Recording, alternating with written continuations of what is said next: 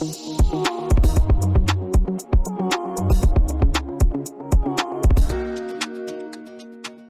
buenos días, buenas tardes, buenas noches, gente. Bienvenidos y bienvenidas a un episodio más de su podcast favorito, Mentalidades, Mentalidades Podcast. Esta es el episodio número 10, eh, un episodio muy especial con una persona que, que ya tenía fichada para, para, para grabar un podcast. Estaba muy emocionado. Aquí tenemos a Adrián Castro. Adrián es cineasta, director de, de cine, director de teatro, administrador de empresas. Pero voy a dejar que él se presente. ¿Cómo estás, man? Muy bien, madre, pura vida. Muy muchas bien, gracias. qué bueno. Eh, ocurrió un, un, un... Cuéntelo, cuéntelo. sí, sí, ocurrió ahí un detalle técnico, entonces esta es la segunda introducción que grabamos, pero todavía no salió tan mal, creo yo que no salió tan mal. Este, bueno, me gustaría preguntarte de nuevo, ¿qué haces? ¿Qué has hecho? ¿Qué producciones has dirigido? Eh, ¿Qué estudiaste? ¿Quién sos? Bueno, ya vos lo dijiste. Lo primero que estudié fue Administración de Empresas en la UCR. Eh, la terminé. Em, creo que es una de esas carreras que no mucha gente termina. Claro. Porque es como una carrera, no estoy diciendo para todo el mundo, pero para mucha gente es la carrera a la que uno entra cuando quiere hacer otra cosa o cuando no sabe qué hacer. ¿verdad? Ujú. Es una de esas. Y a mí me pasó eso porque yo quería estudiar cine. Pero yo tenía una, me- una meta de estudiarlo fuera en el extranjero. Ok. Entonces, cuando me gradué del cole, no es, no es como que me pude ir, entonces dije, bueno, voy a estudiar administración. Y ya cuando ya estaba viendo el panorama y todo, yo no soy mucho como dejar las varas tiradas, entonces como que dije, lo voy a terminar, ya fue. Y después de eso me fui a estudiar cine Argentina. Estudié cine en Buenos Aires, viví allá cuatro años y un poco. Y después regresé acá tratando de hacer cine, ¿verdad? De, de lo que estudié. Y no, no me topé ese mundo, digamos, no, no me fue tan fácil entrar, pero por una situación ahí un poco fortuita, digamos, em, me salió la oportunidad de dirigir teatro. Y para mí es prácticamente, no es lo mismo, pero es la misma emoción hacer las dos, digamos. Claro. Entonces, em, dirigí West Side Story, el musical, que yo digo que fue una entrada así a lo más violento porque es una producción gigante. Me imagino, ¿verdad? sí. Entonces, eh, no es que me llamaron para dirigir, yo como que con una empresa que formé con una socia, eh, con dos socios, levantamos el proyecto para nosotros mismos, digamos. Em, y después de ahí salió Chicago el musical, una obra original que escribí también que se llama Nido de Águilas. Y a partir de ahí empecé, entré en el mundo del cine por, lo, por la asistencia de dirección, Ok. digamos, a comerciales, a películas. Y ya hace poco, digamos, antes de pandemia, durante pandemia, ya Sí. decidí como ya, ok, yo quiero dirigir cine, entonces enfocarme un poco más en sacar mis propios proyectos que había dejado por el teatro y por el mundo de los comerciales y de la asistencia de dirección, que ya llevo unos cuatro o cinco años, entonces ya quiero como irme por la dirección, digamos. ¿Qué tú, Anis? ¿Y por qué Argentina? Hay unas razones obvias, lógicas, y hay unas razones como más ideológicas, digámoslo así. Ok, las dos. Em, eh, las, una es, primero, donde no me, no me sale tan caro, Ajá, ¿verdad? Esa, es, claro. esa es una, porque, Sí. por, a ver, Economizarse economiza- digamos, lindísimo ir a estudiar en NYU en Nueva York, pero Ujú. 50 mil dólares al año solo de, solo de clases, ¿no? Más vivir en Nueva York, o sea, imposible. Sí. Ya Estados Unidos estaba descartada. Me interesaba mucho irme a un país, o sea, mi, mi idea de salir de Costa Rica en cine es porque Costa Rica no tiene como un bagaje cineasta Sí. atrás, digamos, cinematográfico. Perdón. Ujú. Entonces, mi idea era como irme a un país que me pudiera dar un bagaje de estar metido con gente que tuviera muchos años haciendo cine. Claro. Aquí hay mucho a- muchos años, gente muchos años haciendo comerciales, ¿no? Y esas cosas, pero yo quería alguien que estuviera contando historias en cine, digamos. Entonces, me, y otra idea es que yo quería que fuera mi idioma. No quería irme a, ya después, si no era Estados Unidos, no quería irme como a Inglaterra o esos lugares donde hablan inglés o otras, otras ciudades como Nueva Zelanda o así, ¿verdad? Sí. Y a cualquiera donde den cine, en inglés no, no me interesaba, quería que fuera en español. Ujú. Entonces, em, me quedaban tres países que eran muy importantes para mí en cine, que era España, México y Argentina. Ok. La escuela en México, las, las que me gustan son dificilísimas de entrar. Ujú. Entonces yo ya no estaba, yo no tenía 18 años, ya tenía 22, 23, entonces yo quería como Sí. lo más rápido. España era un poco más cara en general y Argentina era súper barata y podía entrar inmediatamente. Además de que Argentina tiene muchas producciones, digamos, ya. Muchísimas, Sí. muchísimas. Tenía el bagaje que yo estaba buscando, entonces Claro. fue como por ahí. que tú, Anis. Y bueno, te iba a preguntar, ¿por qué, por qué cine? ¿Cómo nace, digamos, este sentimiento de querer, de querer hacer cine, de, con- de querer contar historias, de querer todo esto que vos me estás contando? Mm, Yo siempre he dicho que, bueno, la verdad no sé, pero yo sé el momento en que dije, yo quiero hacer eso. Y fue como cuando tenía 13, 14 años o algo así, fui al cine con mis tatas, mis papás, íbamos a ver una película ahí, el cine no me importaba mucho, o sea, le gustaba como a cualquier persona le puede gustar. Eh, llegué, no se podían comprar entradas por internet, entonces llegamos ahí al, al Mall San Pedro. Mall San Pedro. Y llegamos y ya se habían agotado las entradas para la película, la película que queríamos ver. No me acuerdo cuál era, la verdad. Y nos dice la señora, bueno, pero hay una que va a empezar como en media hora, que es la siguiente, esa sí hay campos, y nosotros, ¿cuál es? se llama El Señor de los Anillos. Yo no tenía idea de qué era, ni mis papás tampoco. Nada, ni el libro, nada. Nada, nada, no, tenía ni idea. La primera. Ah, el recién saliendo. recién saliendo, o sea, esto era diciembre y aquí salió en diciembre. O sea, era ese año. Nadie sabía qué era, no había hecho el boom que hizo después. Claro. Entonces, em, entro yo y yo me acuerdo de entrar, de ir por la mitad del prólogo de la primera película, cualquiera que las ha visto sabe que estoy hablando, y ya decir qué es esto, y entrar como en un trance extrañísimo. Y me acuerdo después llegar a mi cama en la noche, acostarme ese mismo día y decir, yo no sé qué es eso, pero yo lo quiero hacer. Wow. Entonces fue entender qué hace un director, qué hace un productor, meterme a ver como el behind the scenes de muchas cosas y empezar como por un mundo que era totalmente nuevo para mí, que yo no sabía que, quién hacía las cosas de las películas, ¿no? Cómo se hacían las películas. Entonces fue por El Señor de los Anillos que ya empecé y me fui metiendo. Pero específicamente, digamos, la parte de, de, de producción, dirección y, demás, no digamos como que vos dijiste que yo quiero hacer, eh, no sé, efectos especiales, quiero hacer animación, quiero hacer... Es que no, yo sabía que yo quería hacer películas, no sabía qué en ese momento. o sea, yo quería ser parte de eso. Okay. Ya lo que saliera de ahí, salía, digamos, que ya no sabía. Y lo que me pasó fue que poco tiempo después, empecé, uno, cuando descubre el cine, pienso yo, descubre un montón de cosas. Entonces yo, por ejemplo, redescubrí, digo yo, porque yo mi mamá me cuenta que yo pequeño, y aquí es como ya viendo lo que hago ahora y lo que me gusta, tenía un VHS de la música de Disney, donde solo salían las canciones, que al fin y al cabo son musicales, ¿no? Em, y que yo veía eso todo, todo el día. O como por ejemplo, yo me acuerdo de cuando era muy joven los videos, o sea, un niño, bebé, los videos de Michael Jackson y lo que me impactaban. Sí, fijo. Y después, ya después de esa época, metiéndome a ver y empecé a conocer las películas de Scorsese, por ejemplo, después me di cuenta que Scorsese dirige Bad, el video de Michael Jackson. Sí. Entonces empiezo a meterme en ese mundo y de repente digo, uy, yo quiero aprender a bailar como Michael Jackson, como cuando era así, preadolescente, sí, claro. en esa misma época, todo como que nació en esa misma época y me metí a bailar. Entonces, mientras llegaba a estudiar cine, que era lo que yo quería, yo decía, yo tengo que crear arte o estar en algo artístico. Y bailar y escribir eran como mis dos salidas sí. dura mientras llegaba a estudiar cine. A estudiar cine. Qué tonis. Muy diferente, ¿verdad? Porque sí, la mayoría de, de, de, de cineastas o guionistas cuentan eso, como, como que desde pequeñitos, ¿verdad? Y que sus primeras cámaras y que películas con la familia y tal, ¿verdad? Eh, bueno, hay, hay un componente en el cine que a mí me llama muchísimo la atención, que es la parte, digamos, del, del análisis, ¿verdad? Filosófico que hay detrás de, de, de, de las películas.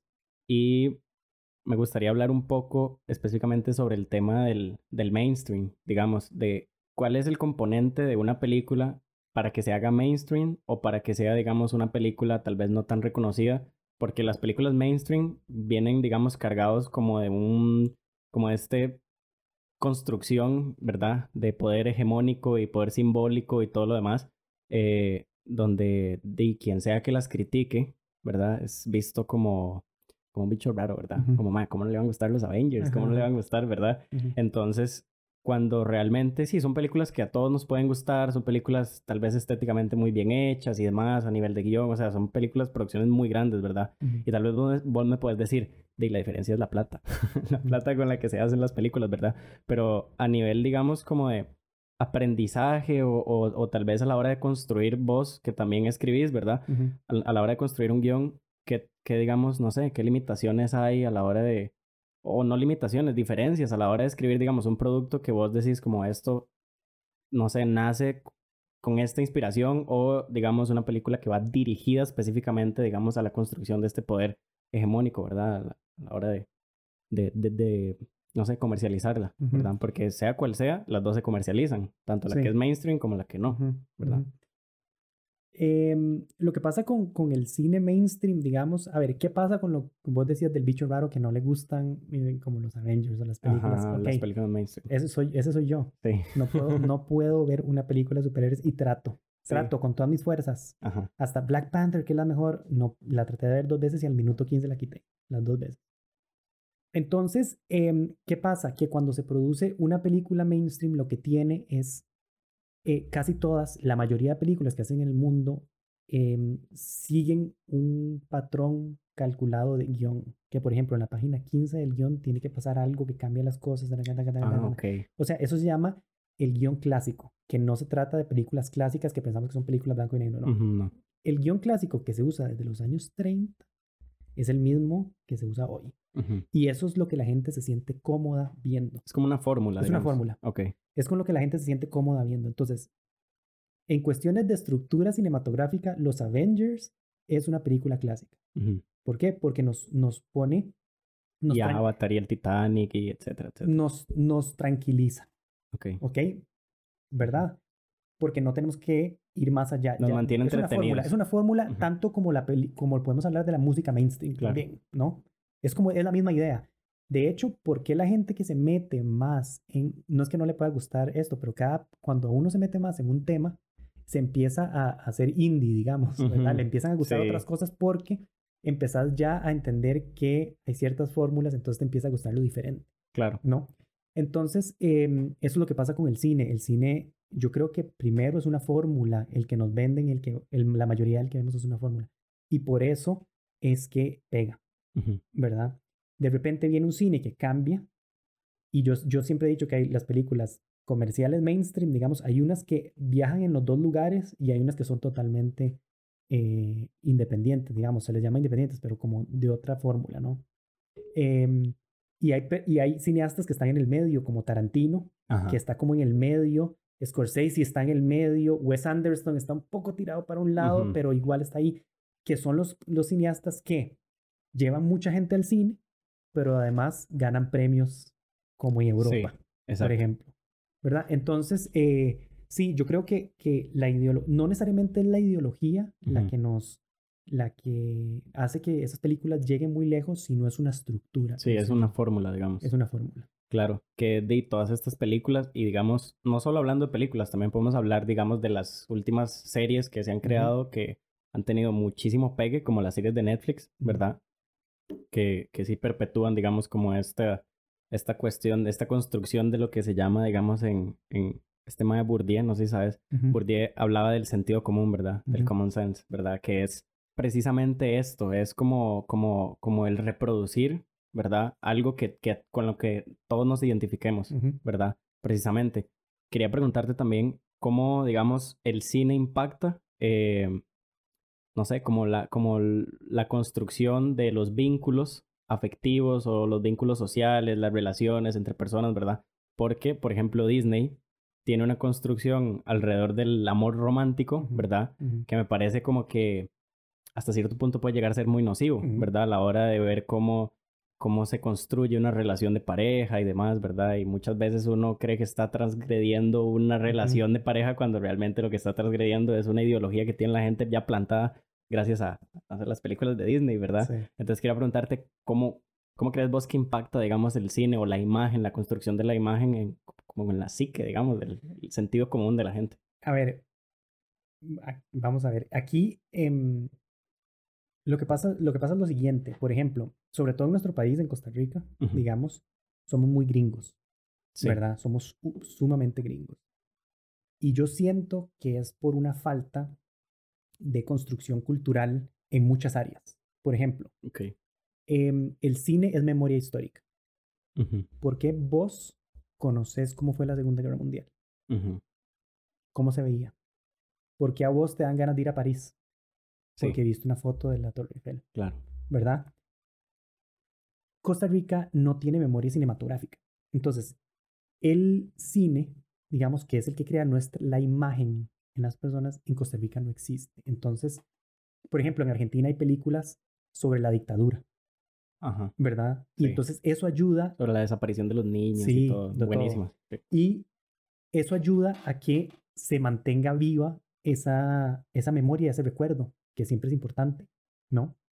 Em, y así en muchos de los países, ¿verdad? Y en Costa Rica no la tenemos. Entonces, vos y yo conocemos mucha de la cultura de Estados Unidos, yo diría que casi en 100% por el cine y la televisión que vemos. Claro, y las series y todo. Entonces, la, el imperialismo, digamos, sí. para mí se da principalmente en el cine. Ajá. No en que Estados Unidos va y, y, y conquista ciertas cosas o pone militares, sí, eso es terrible y está pasando, pero el cine es universal, ¿verdad? Entonces el cine, una película que salga con una idea de Estados Unidos llega al mundo en una semana y la ven millones de millones de millones de personas, ¿verdad? Entonces se construye una idea de, se construyen ideas claro. a partir de eso. Y lo que vos decías es un ejemplo, pero hay un montón. En los noventas, cuando salen todas estas películas, cuando sale Rambo, por ejemplo, es, o sea, todos, creí, todos creemos, hasta cuando nos dicen que no, que Estados Unidos ganó Vietnam. ¿Por qué? Sí. Porque las películas así lo ponían. Así lo plantean. Nadie te lo dijo explícitamente, ¿verdad? Entonces, ¿qué pasa, ¿qué pasa con el cine? Y, y, y, es algo que ha ido cambiando, pero se, sigue, siendo, sigue siendo lo mismo. El cine es el arte más joven que hay en el mundo. Sí, ¿sí? es el séptimo arte. Es el, el cine nace en 1895, Ajá. ¿verdad? Hasta ese momento, bueno, y, y, los abuelos y los papás del cine, digamos que son, digamos que es la fotografía, ¿no? Sí. Y antes la pintura. El papá es la fotografía y el, y el abuelo. abuelo es la pintura, sí. ¿no? Entonces, lo que hace el ser humano desde que pinta en las cavernas es tratar, tratar de apropiarse de la realidad. Ahora, yo sé que esa palabra realidad puede ser súper súper difícil, sí, claro. pero digamos del mundo, ¿sí? Uh -huh. Se apropia del mundo y lo primero que dibuja es un bisonte corriendo, no me acuerdo qué es, uh -huh. y tratando un montón de palitos corriendo que son las personas cazándolo. Claro. ¿Verdad? En las cavernas. Entonces, pasa eso y, y la pintura a partir de ahí empieza a tratar de apropiarse de el mundo. Y por eso empieza a explorar como la perspectiva, esta idea de Da Vinci de, de dibujar el hombre perfecto, con uh -huh. las proporciones perfectas claro. y todo, y empieza a perfeccionarse hasta que hay pinturas que uno no puede, casi son fotos, uh -huh. ¿verdad? Cuando llega la fotografía, de, le, le roba la, como la fotografía más perfecta que una pintura, uh -huh. le roba el poder de tratar de retratar el mundo, de apropiarse del mundo del ser humano sí. como artista, se la roba a, a, la pintura. O sea, en la fotografía se la roba a la pintura. Claro. Entonces, ahí es cuando en la pintura empieza a surgir el impresionismo, uh -huh. las cosas abstractas, porque ya la pintura dice, ¿ya para qué? Uh -huh. Bueno, si sí. ahora viene. Y después de eso, viene el cine que ahora es con movimiento, entonces ahora es el mundo mismo. Uh -huh. Y por eso, después el color y el sonido, sí. ¿verdad? Como poco a poco van cada vez y trataron de hacer 3D, pero nunca prosperó y ya veremos si algún día lo, lo prospera, digamos, claro. para tratar de hacer lo más real posible. Todavía ¿no? más real. Entonces, la percepción de cuando uno ve algo es, no importa si es una película o algo así, es que es real, uh -huh. ¿verdad? Es el mundo. Ver para creer, eso es lo que creamos en el cine. Ahora, claro, usted sabe que usted puede hasta manipular una imagen a otros niveles de increíbles, ¿verdad? Sí. Pero no importa. Por ejemplo, la gente ve The Crown, hablando de series, uh -huh. ¿verdad? Y la gente dice, es que el abuelo de no sé, ¿viste qué malo es? No, pero ese hombre es malísimo, dicen las sí. señoras que lo ven. Los que hemos hecho cine sabemos que no hay nada más ficcionado que una ficción y el documental es igualmente ficción. Es que es una mirada de alguien. Claro. Entonces, eso de que no, es que todo el mundo dice, ay, pero es basado en una historia real, en algo que pasó en la vida real. Mm, sí, pero cuando usted sabe que cuando usted construye un guion, ah, inventa cosas y deja cosas Claro, que, que pasó mucho también con, con, no sé si la viste, yo no la vi, pero sí vi, digamos, ciertos, ciertos artículos de que la gente andaba buscando, o sea, la gente tenía como este odio contra el papá de Luis Miguel por lo que aparecía Ajá. en la serie, ¿verdad? Ajá. Y yo decía, "Guau, ¿hasta qué punto, verdad? Se puede llegar, digamos, a, a creer, digamos, a, a construir, porque re- precisamente, digamos, estas series, estas películas que son súper mainstream, eh, hasta cierto punto, bueno, lo, lo puedo conectar, digamos, con, con este libro de la Sociedad del Espectáculo de Ujú. Guy Debord, ¿verdad? Que, que es eso que vos, que vos decís, digamos, ¿por qué sabemos cómo se veía la Segunda Guerra Mundial y demás? Creemos que conocemos muchas cosas, muchas personas, eh, muchos lugares, ¿verdad? Es como, bueno, vos conoces París. Sí, yo conozco París. Conozco la torre y las callecitas y los franceses comiéndose la crepa y no sé qué, ¿verdad? Ok, ¿has ido a París? No, nunca he ido a. París. Exacto. Entonces, ¿cómo conoces París? Y no le puedes decir a esa persona que no conoce París porque tiene las imágenes, ¿verdad? Entonces, la imagen nos construye a nosotros, ¿verdad? Como toda esta, esta percepción hasta cierto punto en el que, y también, si son, si son personajes así como, como en The Crown, ¿verdad? Que habían demasiados memes ahora que se murió el, el, el, el rey, ¿verdad? Decían como yo merezco ir a este entierro porque yo me vi toda la serie completa, ¿verdad? Y toda la cuestión. Y yo digo, y siguen siendo ficción, ¿verdad? No deja de ser ficción, entonces también puede ser un poco peligroso, ¿verdad? O sea, el cine, o sea, es que la imagen tiene muchísimo más poder. Antes tal vez se podía manipular con libros, con escritos, con historias, incluso los vikingos, ¿verdad? Cuando llegaban y metían miedo de que en Claro. esta tierra y lo otro, con los cánticos y demás. Eh, pero ahora, di, ahora es, la, es tan manipulable una imagen y así de manipulable, digamos, el sentido común de la gente. Sí, totalmente. Por ejemplo, ahí ya les voy a arruinar este documental, pero es uno de mi- de mis documentales favoritos. Se llama The Stories We Tell. Es de una cineasta que no conoció a su mamá Ajá. porque se murió cuando ella era muy pequeña. Entonces, el, la- el documental se trata de ella tratando de tratar de conocer a su mamá, entrevistando a sus hermanos mayores, a su papá, a sus tíos, a amigos de ella, a jefes, ¿verdad? Entonces, todos tienen como una imagen diferente de la mamá, ¿no? Algunos dicen que era mala, otros que era buena, otros que, ¿verdad? Y sus problemas, todo. Entonces, uno va construyendo la imagen de la mamá a partir de lo que le van diciendo las personas. Y el documental va teniendo por momentos como videos caseros de la mamá jugando con ella cuando era chiquitita, eh, ¿verdad? Entonces uno ve a la muchacha rubia, a la señora rubia jugando con la bebé, no sé qué, eh, cuando estaba embarazada de ella, como imágenes de la casa, ¿no? Claro. Videos caseros. La película lleva, digamos que dura hora y media, y la película lleva hora y quince, y de repente uno está viendo un video casero la- del que ha visto de jugando en la calle, de la mamá y no sé qué.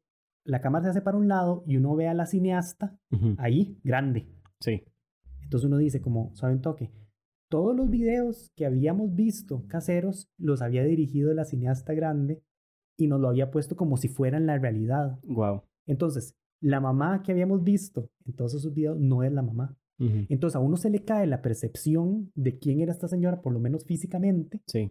porque de repente uno dice, ah, hasta los videos caseros estos eran di- dirigidos por la misma que está haciendo la peli el documental. Claro. Entonces, ahí, además de no conocer a la mamá, porque eso sí era cierto, Ujú. lo que ella dice es que nunca la va a conocer y solo va a ser una visión de, Ujú. ¿no?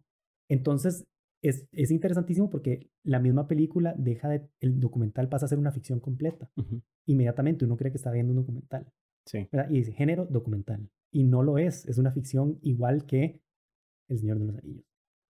Entonces, Exactamente. entonces, creer que yo lo vi en un documental, por eso, por eso cuando es muy peligroso, pero uno se vuelve muy escéptico de cualquier cosa. Es muy interesante lo que está pasando en Colombia ahora, porque si vos ves cada video que están grabando, dicen la fecha y la hora. No es para mantener un reporte, es porque si no lo dicen, puede ser un video que pasó en, no sé, Argentina. Argentina hace cuatro época- años. Exacto. ¿Verdad? Entonces, y a veces yo mismo me pongo a pensar En sí, Chile hace dos años. Exacto. Entonces yo, yo, y hasta me pongo, yo me pongo a pensar, ¿y por qué no le pusieron por- poner un audio encima a esa fecha? Ajá, exactamente. ¿Verdad? Sí. Entonces, yo, es- yo he trabajado en realities detrás de cámara, en reality shows. Sí. Son igual de ficción que la ficción. Igual. O sea, cuando se pelea una persona con otra, lo deciden la noche anterior, mañana te vas a pelear. ¿Ok? Tal vez no hay un guion que ellos se memoricen, No. pero ok, vamos a hacer una pelea aquí. Exacto. Entonces, hay muchas cosas que, o sea, son así. Los Sí. reality no son reality, los documentales no son documentales. Las Sí. ficciones, las ficciones a veces son más reales que lo, lo demás. Entonces, em, no sé, yo, yo, o sea, ahí está la construcción de un mundo, si lo hablamos así, que no, o sea, somos, somos muy ingenuos ante la imagen. Claro. Si uno ya trabaja en Sí. un set, ya uno se da cuenta de la cantidad de artificialidades que hay para hacer una, Sí, hay que sospechar más bien de, de, de, todas esas de cosas. todo. de Exactamente. todo. Pero, pero bueno, la imagen es lo más, de nuevo, hablando de la realidad, de nuevo, lo que más, si lo veo, lo creo.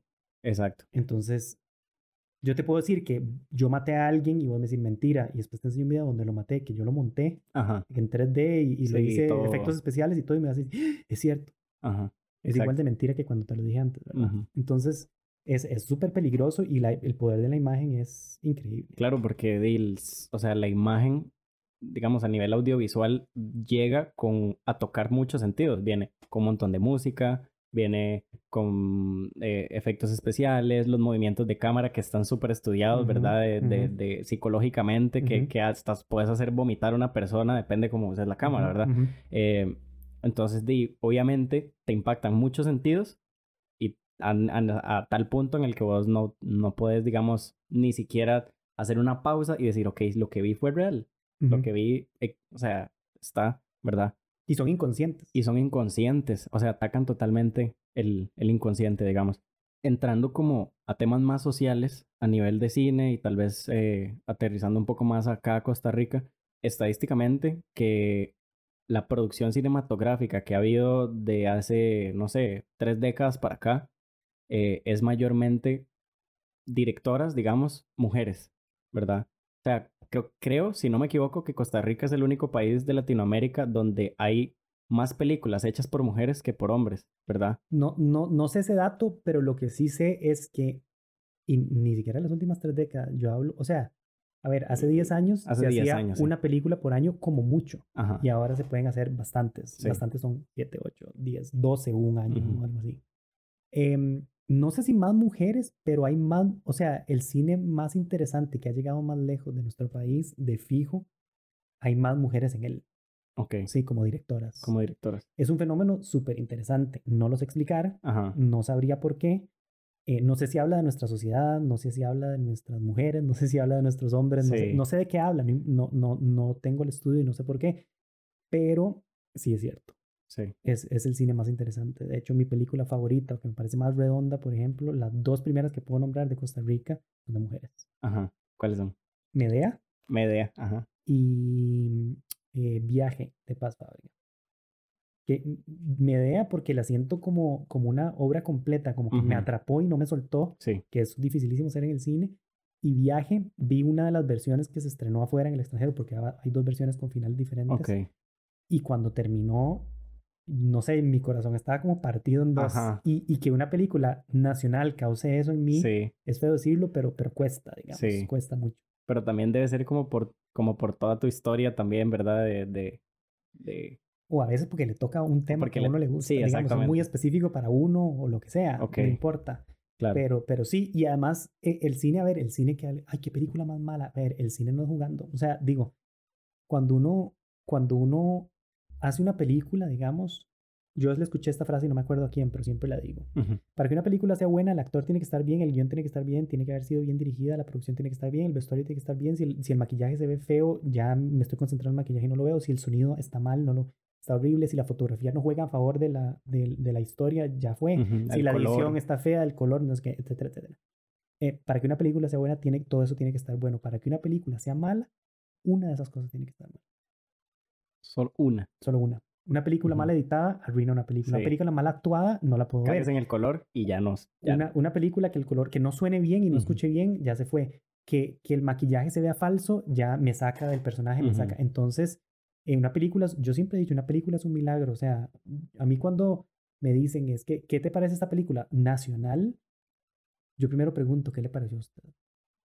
Sí, yo le he hecho esa pregunta a usted varias veces y, y vos, vos, vos, me decís, ¿y a usted qué le pareció? Y yo... Y si te gustó, no tengo, y no tengo por qué decirte por qué no. Y Ajá. si me decís, ¿por qué?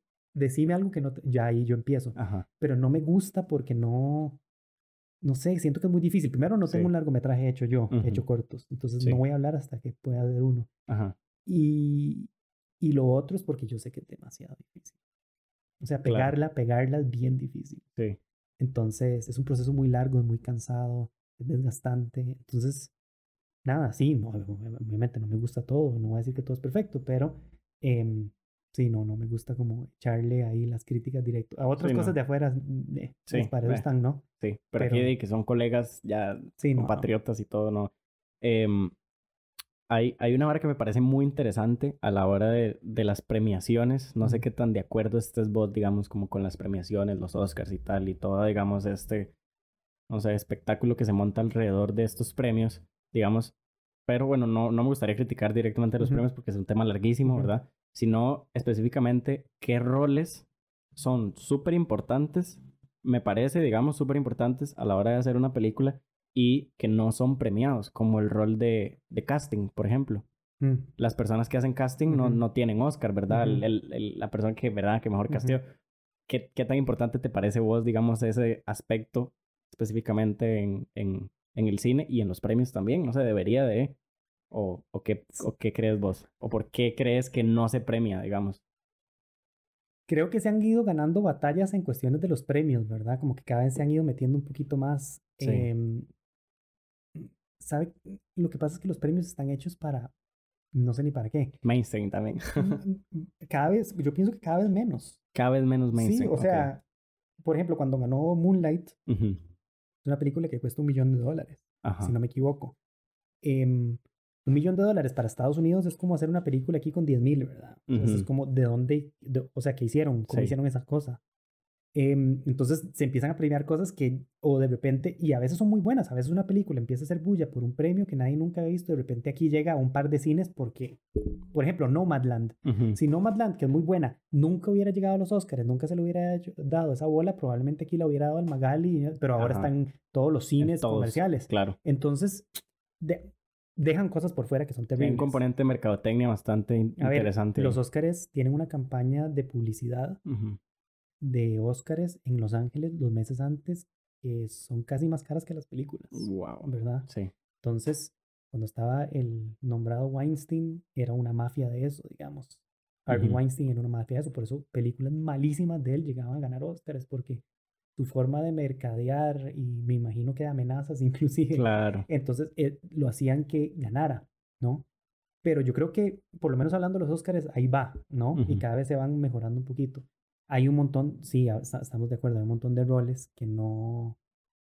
De que están concentrados como en uno, ¿no? Ujú. Si el actor gana mejor actor, es porque lo castearon bien, no necesariamente, Sí, o sea, era exacto. ideal para ese papel, Ujú. ¿verdad? Entonces, o hay gente importantísima como el operador de cámara, que es tan importante como el director de fotografía, de cómo se Sí. mueve la cámara, qué ve, dónde lo ve, o el foquista, que es imposible. Ujú. Es el rol más difícil, hacer foco donde se van moviendo todos los personajes, Claro. cambiar el foco y pegarlo perfecto. Em, pero todo eso está concentrado dentro del director de fotografía Ajá. es como la maldición de muchas cosas que es como probablemente hay un montón de genios en Amazon, Ujú. pero lo único que conocemos es Jeff Bezos, Sí. ¿verdad? Entonces Ujú. es como esa misma, es como esa misma dinámica y creo que pasa en todo. Yo que se ríe porque trabaja en Amazon. Y es, y es genio de Y es Amazon. un genio de Amazon. Analista de datos. este. Que tuanis. Eh, bueno, no, que tuanis, no. Que debería, debería de, ¿verdad? Tal vez reconocerse un poco más. Otra cosa que te iba a preguntar es. Porque sé que, que tienes ahí el proyecto de un largometraje, ¿verdad?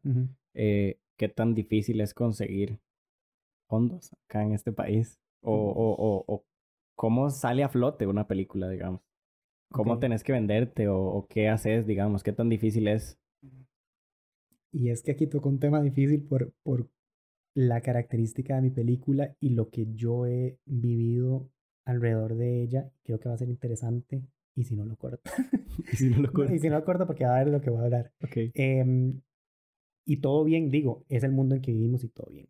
La cosa es que yo escribí esta película como el 2014, fin- finales del 2014, principios del 2015. Ujú. ¿ok? Si usted lee mi guion hoy, es un guion Me Too, Ok. ¿ok? De un MAE, Ajá. ¿ok? Pero yo la escribí antes del Me Too, que fue en el 2017, Ajá. ¿ok? Entonces, hoy, y yo mismo digo como, ay, parece como que me estoy aprovechando de la situación, Sí. pero ya existía desde antes, que me parece como interesante. Claro. por una, porque estaba rodeado de muchas mujeres que ya venían hablando esto. ¿no? Mi productora, una de ellas, pero amigas también, mi socia, Ujú. ¿verdad? Ya hablaba de estas cosas que sucedían. em, entonces, como que explorar esa idea me fue súper interesante. Em, y explícitamente, digamos, hablando de mi película, es una historia de cuatro mujeres en un road trip por Costa Rica, Ok. em, que les pasan ciertas cosas ahí que tienen que ver con, esta, con estos temas. Claro. Eh, mi, mi primera, mi, yo estaba súper preocupado también, obvio. No, no es como que yo dije, ah, es que me vale un carajo todo. Ajá. Exacto. Eh, mi productora es súper feminista, tiene grupos de mujeres, Ajá. ¿verdad? Entonces está como ese lado. Las actrices que escogí principales, lo primero cual darles el guion es, si ven algo que es una visión masculina o algo que no les parece, necesito que me lo digan. Nunca las voy a quitar del puesto. O sea, necesito que me lo digan. Sí. Y ahí fue cambiando cositas. Nunca fueron demasiadas. Me metí en un curso para ver el male gaze dentro de, las cosas, para entenderlo mejor. Tuve dos asesoras de guion, las dos mujeres. Sí. en España, dos asesoras de guion diferentes. Porque era mi interés, ¿no? Que no, no lo fuera. eh, pero explícitamente a mí me han dicho, si, si Adrián fuera una mujer, ya esta película se hubiera hecho. No. No. O sea, esa frase ya la escuché. Sí. De alguien que toma decisiones. Wow. Entonces, todo bien. Antes le pasaba a las mujeres. Si no fuera de una mujer y lo de un ya digo, es el mundo en que vivimos, está bien, tome toca. Exacto. No decir que no. Sí.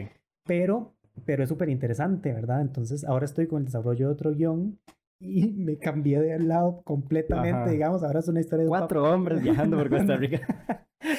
o sea, es un papá y un carajillo que viven solos y, y eh, o sea, me voy por ahí, me voy por ahí y, y, no, no por decir nunca más voy a escribir de mujeres, no, pero como porque, ok, ya experimenté, ahora mejor no. Ajá, exacto. Eh, y sí, y, y, ahí hay como para dar mucho de qué hablar, ¿no? Eh, ya hablando específicamente de, y no digo que esa es la única razón, ¿verdad? O sea, la película tendrá problemas, el guion tendrá problemas, el planteamiento también, mi experiencia también. Eh, no estoy diciendo que solo por eso no se ha hecho, ¿no? Pero digo, es un factor que ha, que ha sido como complicado. Bastante grande. Y sí, ha sido complicado y grande. Em, y lo otro, lo otro, ah, bueno, y, y, de esto es muy interesante porque yo siempre entonces me ha dado miedo a eso, ¿no? Como que uno siempre está como debatiéndose, ¿no? ¿Seré yo, si lo podría hacer, no lo podría hacer, ¿verdad? Eh, y un día de estos eh, escuché un webinar, ahora que están famosos los webinars, los webinars del director de Una mujer fantástica, una película chilena, no sé si la vieron, sobre una mujer, sobre una chica trans. No, no la, no la he visto. Él tiene esa película, tiene otra que no me acuerdo de qué es, y otra como de un grupo de judíos, si no me equivoco, eh, como radicales y no sé qué, que viven en Chile, sé yo. Por La Mujer Fantástica, que sobre una chica trans, ganó el Oscar a Mejor Película Extranjera. Es increíble. Esta no es la que hicieron con celulares. No. No, e-, esa es otra. Okay. Y a él le preguntaron cómo sus tres películas nada tienen que ver con él como director y él las escribió y las dirigió. O sea, él ni siquiera es judío, él no es trans, es, entonces le dijeron como, ¿cómo es que usted siempre se tira hacia los lugares más lejanos a su realidad? Sí.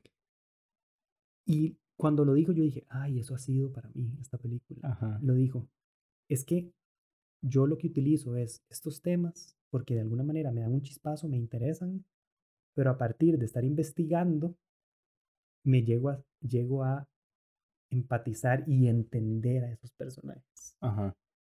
Desde algún punto.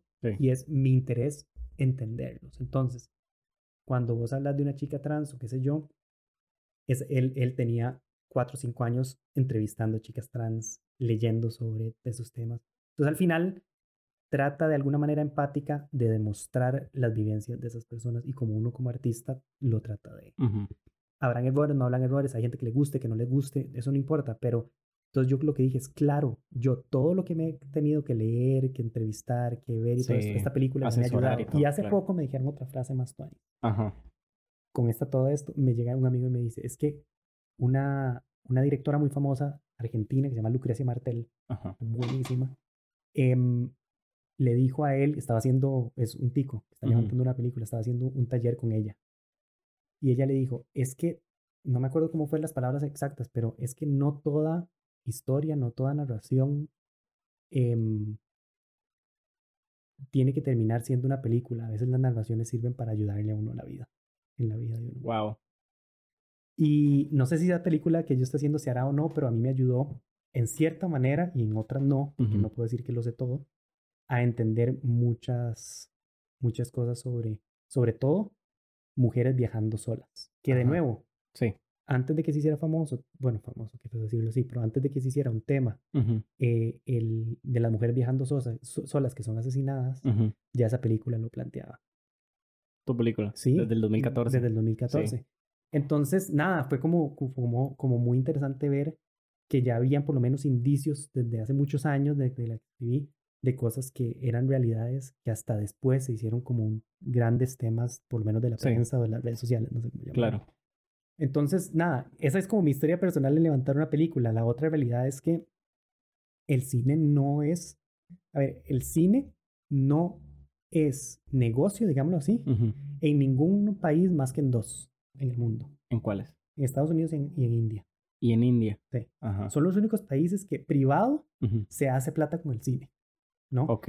En todo el resto, pues hablan empresas que lo logran hacer o algo así. Y desde que existe Netflix y así, ya sí, ¿no? Los streamers son lugares donde ya se ha hecho un negocio porque los streamers pagan las Sí. cosas, ¿no? Pero antes de que existiera Netflix y, y todos sus derivados, Sí. em, porque así es la realidad, Netflix y todos los derivados, sí, em, el- lo que pasaba era que todos los gobiernos apoyaban el cine nacional. Había plata invertida para que el cine nacional se lograra hacer. Ok. Sí, una película muy cara para que te devuelvan la plata. Son muy caras de hacer. Entonces, em, Por lo mismo que decías al inicio, porque, porque el cine es como casi que el mayor embajador de la cultura de- de- del mismo país, digamos. sí, y, y porque ocupa mucha gente para hacerse bien, Ajá. digamos. O sea, depende de la película, pero Exacto. en general sí. Em, entonces, eh, sí, eh, al final lo que usted ve en una película, en, en- la pantalla, es una realidad totalmente creada. Ujú, Entonces, digamos que el cine es crear una realidad por completo, crear el mundo, entonces es muy caro, digamos. Claro. Entonces, Sí. entonces, em, nada, entonces, si no hay, y aquí el apoyo es muy segregado, muy inconstante. De- hasta hace poco hay como indicios pequeños, pero un país, más bien aquí se hace mucho cine para que haya tan poco apoyo. Sí. Ujú. Entonces, la forma de financiarlo es como con fondos del exterior, pero se vuelve un, como festivales de cine en Europa, en Estados Unidos, así que tienen plata para financiar Ujú. cine, porque saben que si no financian cine, no se hacen películas. Vieras que, que en un curso de comunicación inclusiva Ujú. que en, en la U, digamos que está impartiendo una profesora, una doctora que se llama Janet Martínez, ella hablaba y hacía una lectura muy interesante sobre, digamos, la comparación de por qué en Costa Rica hay tantas o hay más, digamos, no sé de dónde habrá sacado el dato Ujú. ella, ella fue la que lo mencionó, hay más directoras de cine que directores de cine, pero hay más directores creativos en agencias de publicidad que directoras creativas, ¿verdad? Creo que ella mencionaba que solamente hay una directora creativa de una agencia de publicidad grande, como que produce bastante, ¿verdad? Y precisamente ella, digamos, atribuía el componente económico, el componente de la plata, porque, digamos, ella decía, ok, es que los hombres se van más por el lado donde hay, ¿verdad? Dinero, entonces, claro, hay, y también se les da más oportunidades a la hora de manejar fondos, Mm. ¿verdad? Eh, entonces era muy interesante esa lectura de, ok, hay muchísimos más hombres como directores creativos en agencias de publicidad y todo, ¿verdad? Porque ellos son muy bien pagados y demás, casi nunca se les niega como, no sé, un presupuesto, porque sí, casi siempre son como marcas grandes, es una cuestión privada y demás. Es interesante. y Está yo, interesante la lectura. yo lo leería de otra forma también. Ajá. A ver, yo no conozco un cineasta a tal vez dos, Ujú, con dos películas o tres máximo, que han hecho plata en Costa Rica con sus propias películas.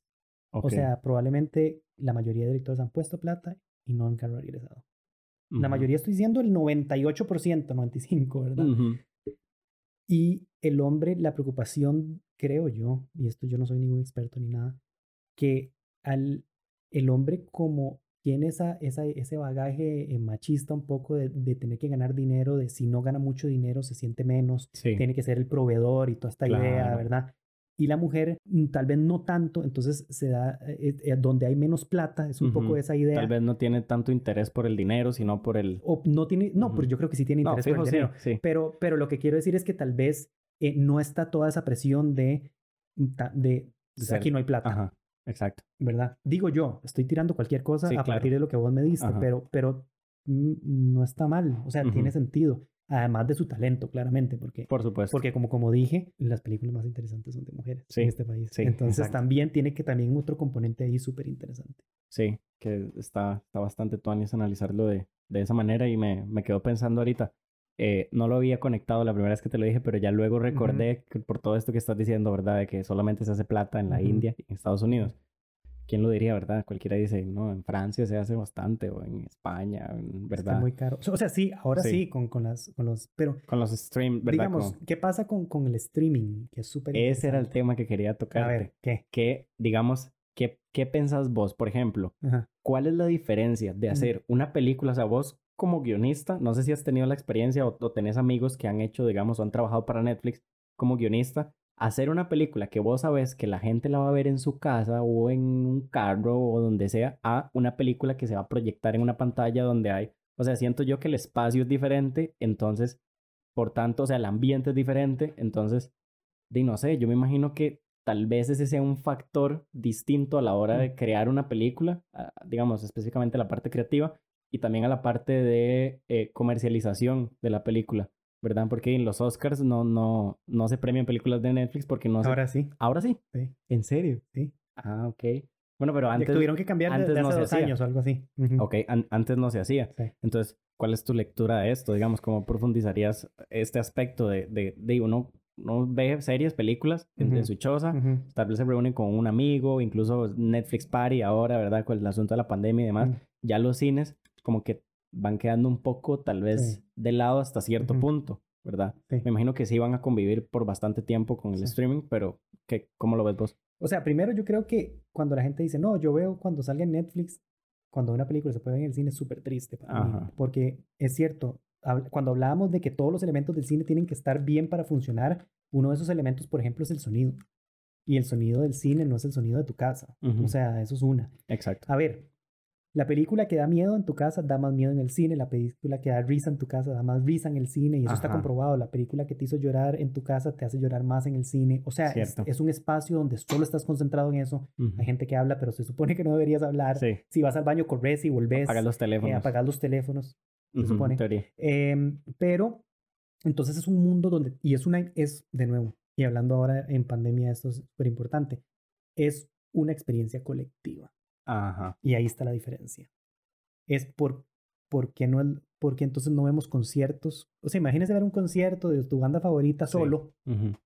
o verla con un montón de gente saltando. Esa Claro. es la diferencia de, de- de la emoción que puede generar el cine. Ujú. Esa es la diferencia. Sí, o sea, y- veámoslo así. ir y comprar las palomitas, hacer la fila, que te marque los tiquetes. Todo es un sí. evento, ¿no? Es importante, entonces vuelve algo Sí. importante, ¿verdad? La gente que no tenía VHS ni DVDs o eso, o, o que no podía buscarlo en internet una película, dice que las películas eran un evento. O sea, si vos querías ver una película que te gustó mucho, tenías que volver al cine. Y si no la viste en el cine, y hablando de los 60, 50, 70, Sí. tenía que esperar a que alguien consiguiera una, una copia ahí y nadie tenía copias de película. Exacto. Entonces se volvía una cosa como que yo vi El Padrino en el cine y no la puedo volver a ver. ¿verdad? Sí. Entonces era muy interesante, era muy interesante. Entonces ahora no, ahora todo es- como un post de Facebook, una Sí. película. O sea, una película en Netflix es literalmente un post de Facebook que usted la pasa. Claro, porque hasta hay un algoritmo detrás funcionando. Por supuesto. Entonces, a ver, ahí hay un tema, solo, solo decir, no, es que yo voy a esperar esa película a que pase y la veo en mi casa, ya es, para mí es terrible. Casi que Ajá. cualquiera. Sí. ¿Ok?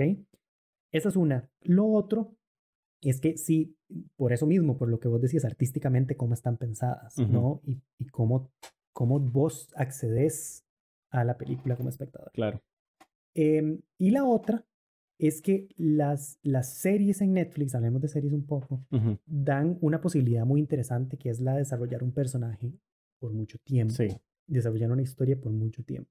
Ujú. Entonces la gente cree, antes creía que como Harry Potter, digamos, adaptar una novela, la adaptación directa al cine, cinematográfica de una novela era una película. Para mí la adaptación directa de una novela es una serie. Una serie. La película es un cuento, Sí, ¿sí? Porque es muy poco tiempo que tienes para contarla. claro. ¿verdad? Entonces, por ejemplo, un personaje como Breaking Bad, como el de. Breaking Bad, y su desarrollo y su arco dramático Ujú. no pueden existir en una película. Es virtualmente imposible. Porque es ¿verdad? demasiado. Es demasiado. Ujú.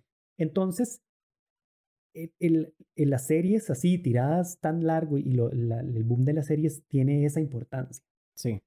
¿Qué es lo que no tiene la serie para mí? La serie es una plena narración. Ujú. ¿ok? La, de la forma más, no quiero decir básica, pero solo narración. ¿A qué me refiero con solo narración? El cine más tuanis, digamos, Sí. siempre ha acarreado una imagen metafórica, ¿sí? Ajá. O una imagen, tal vez no metafórica, tal vez una imagen de una segunda lectura, una Sí. imagen diferente. Voy a dar el ejemplo más fácil y simple de todos, digamos. Claro. Em, Gravity, la película Gravity, no Ajá. la viste. Sí, Gravity. Em, es una película que si vos la ves en tu casa, estás pegado viendo la película.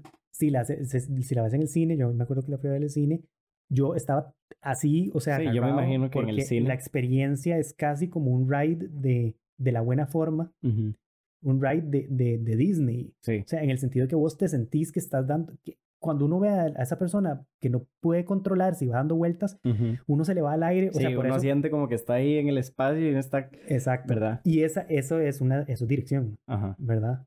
Y eso es increíble. En tu casa te va a pasar, pero a mucho menos nivel. Ajá. Entonces, si no viste Gravity en, en el cine, lo Sí. siento mucho. Se me viene a ¿verdad? la mente, tal vez porque yo no, yo no vi Gravity en el cine, Ajá. la vi en, en, en- por Netflix. Se me viene a la mente Interestelar. Yo la vi en el cine y yo sentí como, Exacto. ¿verdad? Como esa exacto. vara de que el mae que ya están pasando muchas horas y no sé qué, y entonces uno está metido, uno como que casi quiere gritarle al mae Sí, en el sí, cine, sí. mae, váyase ya Ajá, porque se le están haciendo viejos los hijos, ¿verdad? Ajá. Es, mae, no sé, me parece que es increíble y sí, la experiencia es totalmente distinta. Y digamos, en- hablando un poco de la imagen, digamos, de la imagen diferente del cine, que, está, que, le- que se le puede atribuir la imagen como más, eh, menos literal, digámoslo así. Ajá. Em, Gravity, ella viene, que es, Gravity es como un renacimiento de una persona, que se deconstruye el personaje y se vuelve a construir y nace. De eso se trata para mí. De hecho, el primer plano donde ella viene del agua, el último de la película, viene del agua y se pone de pie, es casi como si estuviera aprendiendo a caminar otra vez. Claro. De eso se trata para mí. Hay un momento donde ella se le va a acabar el aire, viene entrando y entra a la nave, cierra, se quita el traje y queda flotando como en posición fetal, Sí. ¿verdad? Y hay como un, un tubo que está dando vueltas y si la imagen es como de un bebé en el vientre, hasta el condor umbilical está como flotando, o sea, usted lo ve, es un bebé en el vientre y ella está como ahí, flotando y está flotando y se mueve así. Sí. Esas imágenes que de repente a uno, que son como metafóricas, que son un poco más, que hay- no sé cómo decirles, un poco más finas, ¿verdad? Un poco Sí. más bonitas, y las series no las tienen. Como más subliminales. Las series no las tienen. Ajá. no. La serie es una plena narración. Sí. Y si hablábamos antes de que el cine liberó a la pintura de tratar de retratar la realidad o el mundo exacto, yo creo que lo interesante de las películas ahora, que aún ahora son más lujo que antes, hacer una película hoy es más lujo que antes porque ahora está dominado por las series Sí. em, y, hay y toda la plata está puesta ahí. Em, ahora a las películas se les liberó un toque la necesidad de retratar una historia como nos siempre nos las han contado y nos está dando más la posibilidad de retratar este tipo de imágenes metafóricas, llamémoslo así. Entonces, las series nunca lo van a hacer porque es un poco más lo que ves en tu casa. Ujú. Es, por más buena que sea, yo estoy hablando que series son Breaking Bad, House of Cards, todas esas son series que son impresionantes Sí. pero son plena narración, plena, un cuento que te cuentan. Claro. Y no tenés esas imágenes metafóricas. Y el cine es el único que todavía las, las, las maneja, digamos. Sí, donde se le puede hacer una lectura, así como esta segunda lectura que vos decís. o tercera o cuarta, digamos. tercera o cuarta, ¿verdad? sí. Ujú. Sí, que puedes hacer hasta una tesis completa de, de una película, ¿verdad? Exacto. Pero qué difícil de una serie. Tal vez, Más por la narración, por el Sí. guion, por la estructura, Exacto. por los personajes o lo que sea, pero no estas imágenes que te llevan más allá. ok, ok. Ujú. Que tú, Anis.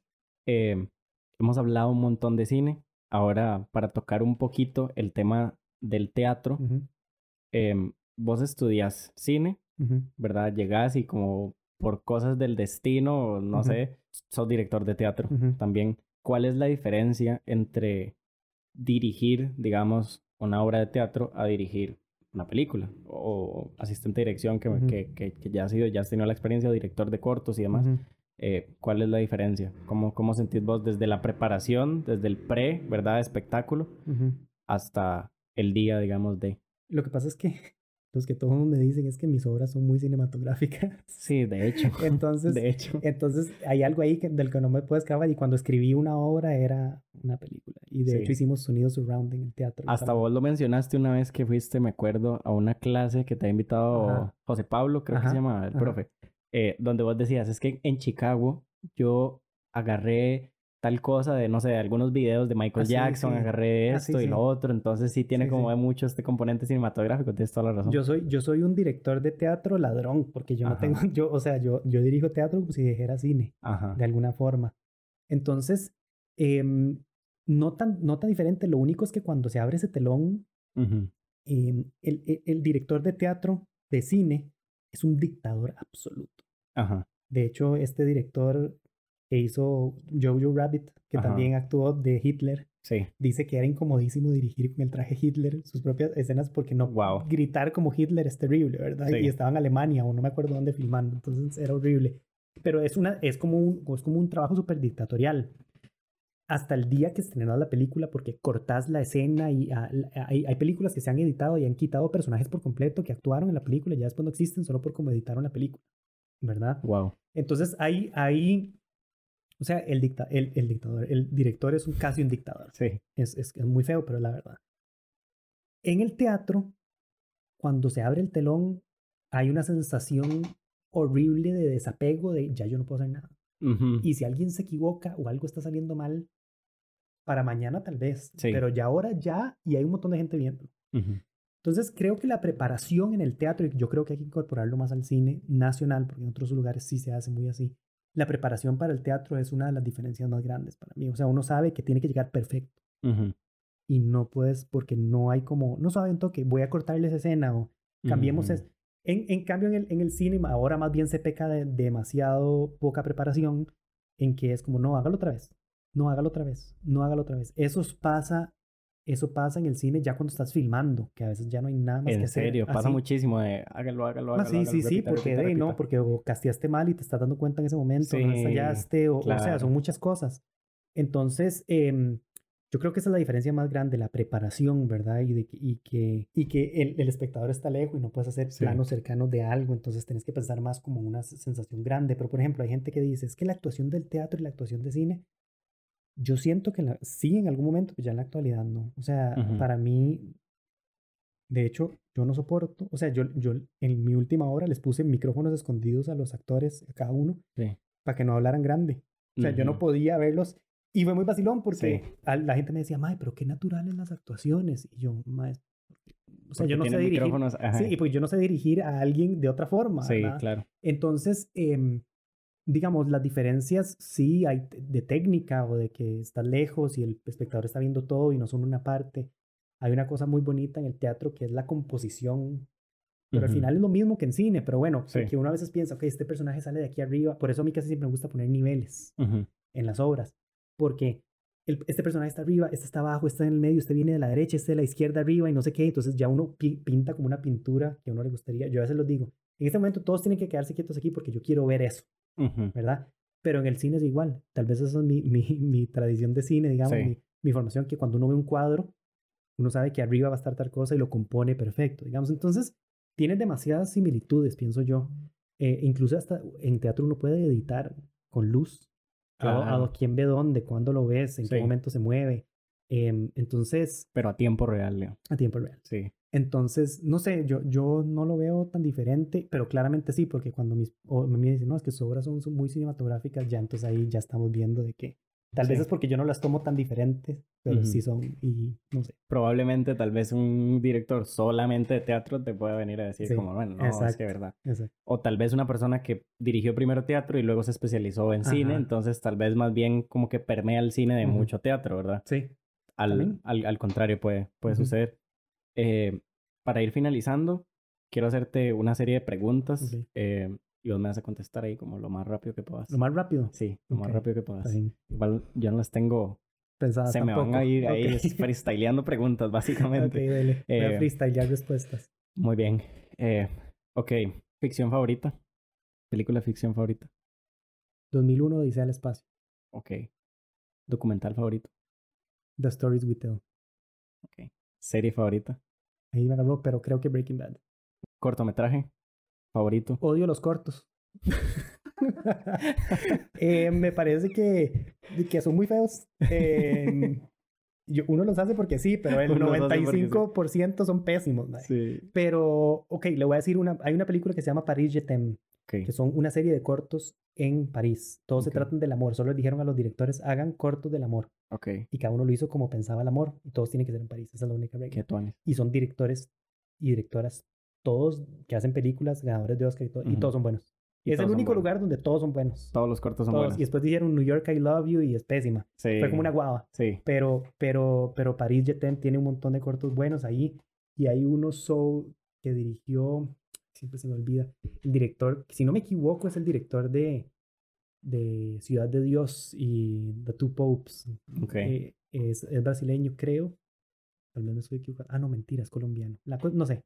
Hay un director, hay una cosa, un corto ahí que es impresionante. Ok. Vaya, vean toda esa película. Películas de acción favorita. Es que ese no es mi género, mae. Espérese. Acción. Acción. Estoy en blanco. Y solo se me ocurren pésimas. eh, De suspenso. ah, no, de suspenso sí.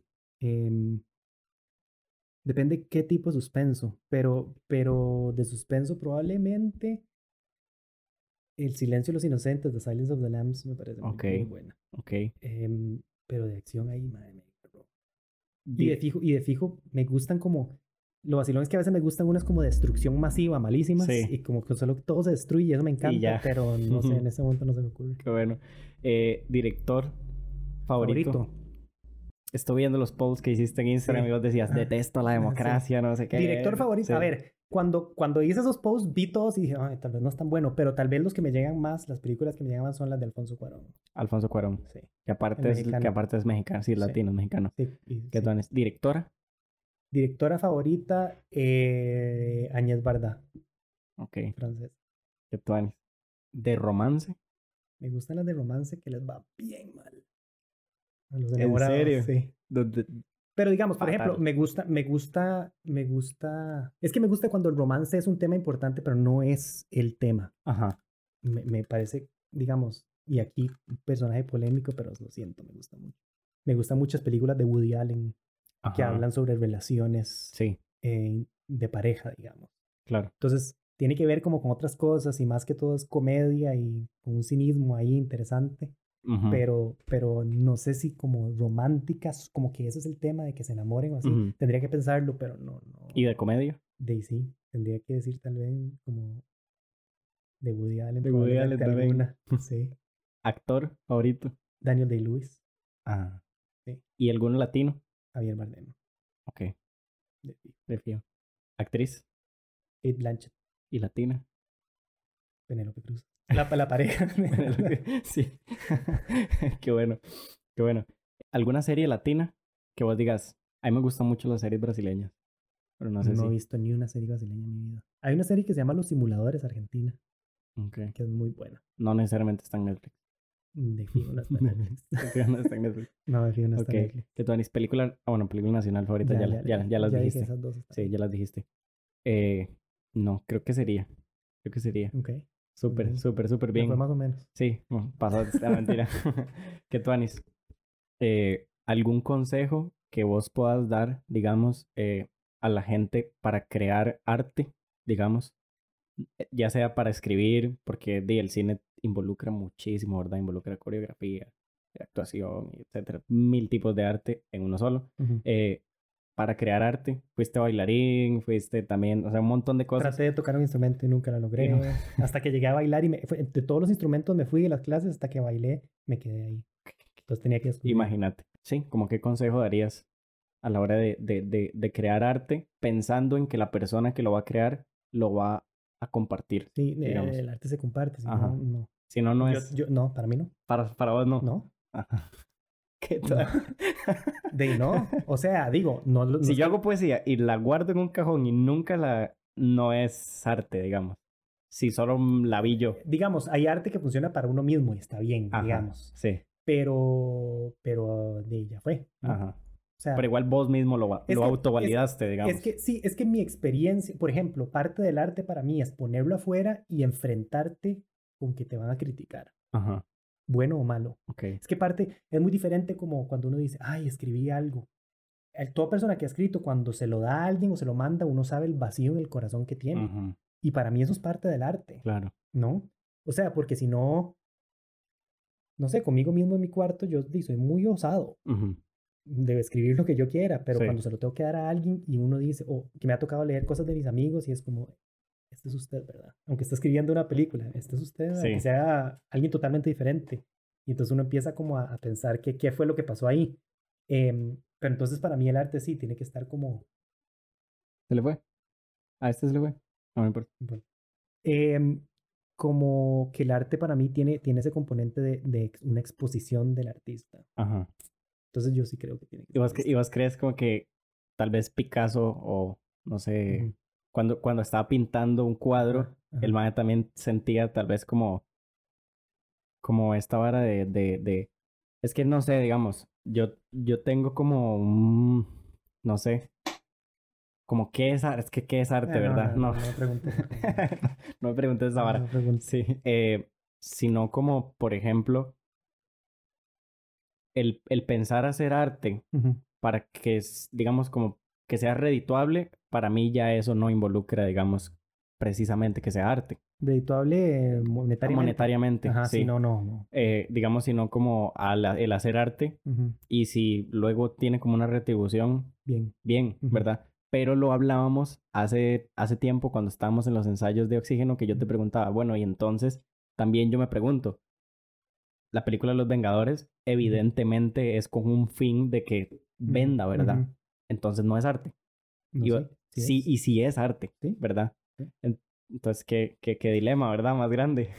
Sí, porque, porque, por ejemplo, diseñar el vestuario de Iron Man de- es arte, Ajá, exacto. digamos, ya pensando, o sea, yéndonos a los más básicos. Ujú, Pero lo que yo creo es, em, vamos, que es arte es una discusión muy grande, pero Sí. a ver, vos que bailás, Ujú. em, vos a veces bailás en tu cuarto para vos mismo Sí, y es rico porque uno siente rico y es como también Ajá, una, o sea, claro. su- todos los que han bailado saben, ¿no? sí, por Ya, supuesto. sí siente algo rico.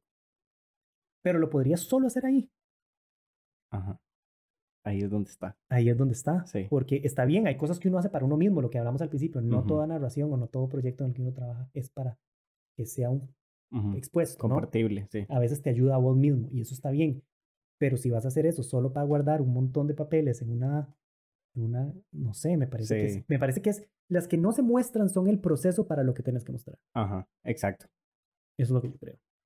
Cierto. Entonces, em, no es que todo tenga que mostrarlo, pero las que son, es que el camino de. es el camino de, sí, son, sí, digamos, tal vez como en el transcurso, son piezas artísticas que tal vez no se mostraron, pero que forman parte de la pieza final, Exacto. digamos, que son como un reflejo de tu yo en ese momento, Ujú.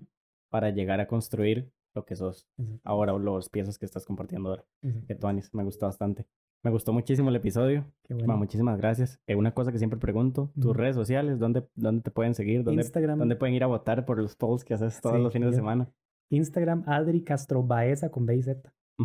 Es. Instagram. Nada Facebook más. no. Nada Lo más. guardé durante pandemia porque me enfermo. Ajá, Facebook. Que Sí. va. Me enfermo.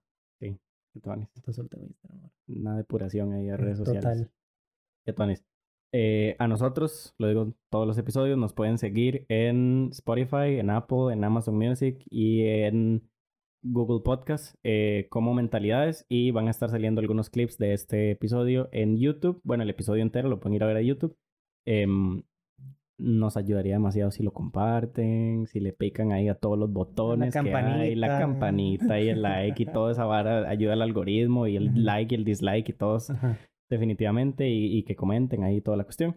Eh, y muchísimas gracias. Un saludo a Jimmy que estuvo ahí en las Lo- cámaras. Lo hizo muy bien. Lo hizo muy bien. Este, es- él, él es nuestro público en vivo. Qué bien. que Tonis. Eh, y no, muchísimas gracias. Los esperamos para la próxima, el próximo episodio.